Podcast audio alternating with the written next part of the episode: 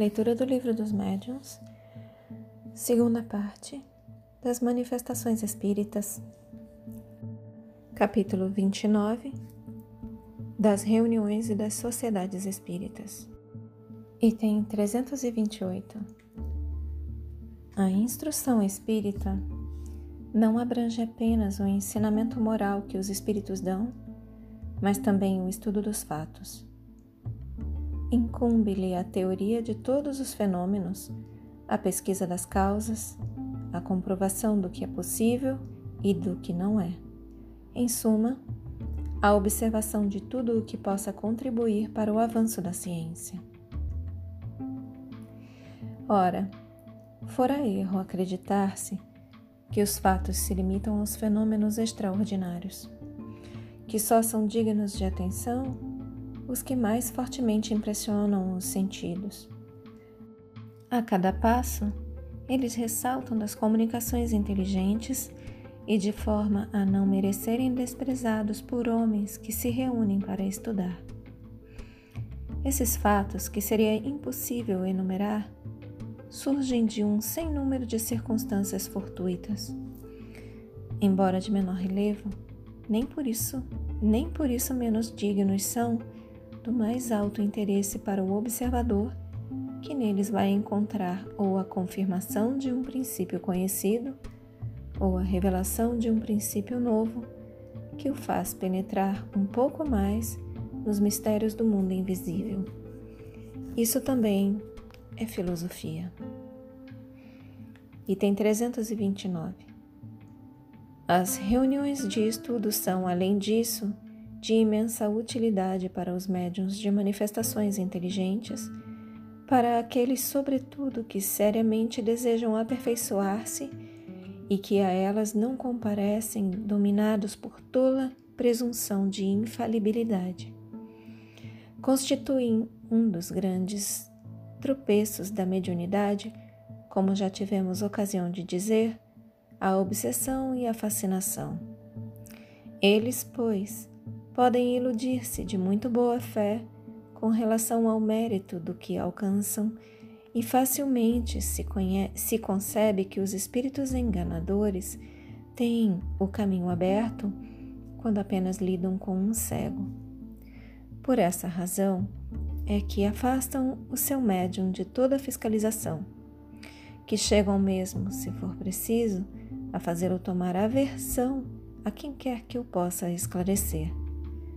Graças ao insulamento e à fascinação, conseguem sem dificuldade levá-lo a aceitar tudo o que eles queiram. Nunca será demais repetir. Aí se encontra não somente um tropeço, mas um perigo. Sim, verdadeiro perigo, dizemos.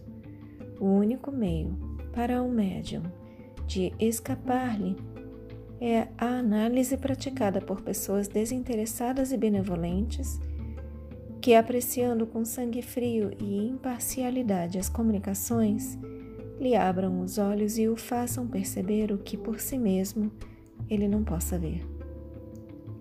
Ora, todo médium que teme esse juízo já está no caminho da obsessão. Aquele que acredita ter sido a luz feita exclusivamente em seu proveito está completamente subjugado. Se toma a mal as observações, se as repele, se se irrita ao ouvi-las, dúvida não cabe sobre a natureza má do espírito que o assiste. Temos dito que um médium pode carecer dos conhecimentos necessários para perceber os erros, que pode deixar-se iludir por palavras retumbantes e por uma linguagem pretensiosa, ser seduzido por sofismas, tudo na maior boa-fé. Por isso é que, em falta de luzes próprias, deve ele modestamente recorrer à dos outros, de acordo com estes dois adágios. Quatro olhos veem mais do que dois, e ninguém é bom juiz em causa própria. Desse ponto de vista é que são de grande utilidade para o médium as reuniões desde que se mostre bastante sensato para ouvir as opiniões que se lhe deem, porque ali se encontrarão pessoas mais esclarecidas do que ele e que apanharão os matizes, muitas vezes delicados, por onde trai o espírito a sua inferioridade. Todo médium que sinceramente deseje não ser joguete da mentira deve, portanto, procurar produzir em reuniões sérias, levando-lhes o que obtenha em particular, aceitar agradecido, solicitar mesmo o exame crítico das comunicações que receba. Se estiver às voltas com espíritos enganadores, esse é o meio mais seguro de se desembaraçar deles, provendo-lhes que não o podem enganar, provando-lhes que não o podem enganar. Aliás, ao médium que se irrita, se irrita com a crítica, tanto menos razão assiste para semelhante irritação, quanto o seu amor próprio nada tem que ver com o caso, pois que não é seu o que lhe sai da boca ou do lápis, e que mais responsável não é por isso do que o seria se lesse os versos de um mau poeta. Insistimos nesse ponto porque, assim como esse é um escolho para os médiums, também o é para as reuniões, nas quais importa não se confie levianamente em todos os intérpretes dos espíritos. O concurso de qualquer médium obsidiado ou fascinado lhe seria mais nocivo do que útil. Não devem elas, pois, aceitá-lo. Julgamos já ter expendido observações suficientes, de modo que lhes, a lhes tornar impossível equivocarem-se acerca dos caracteres da obsessão, se o médium não a puder reconhecer por si mesmo. Um dos mais evidentes é da parte deste a pretensão de ter sempre razão contra toda a gente.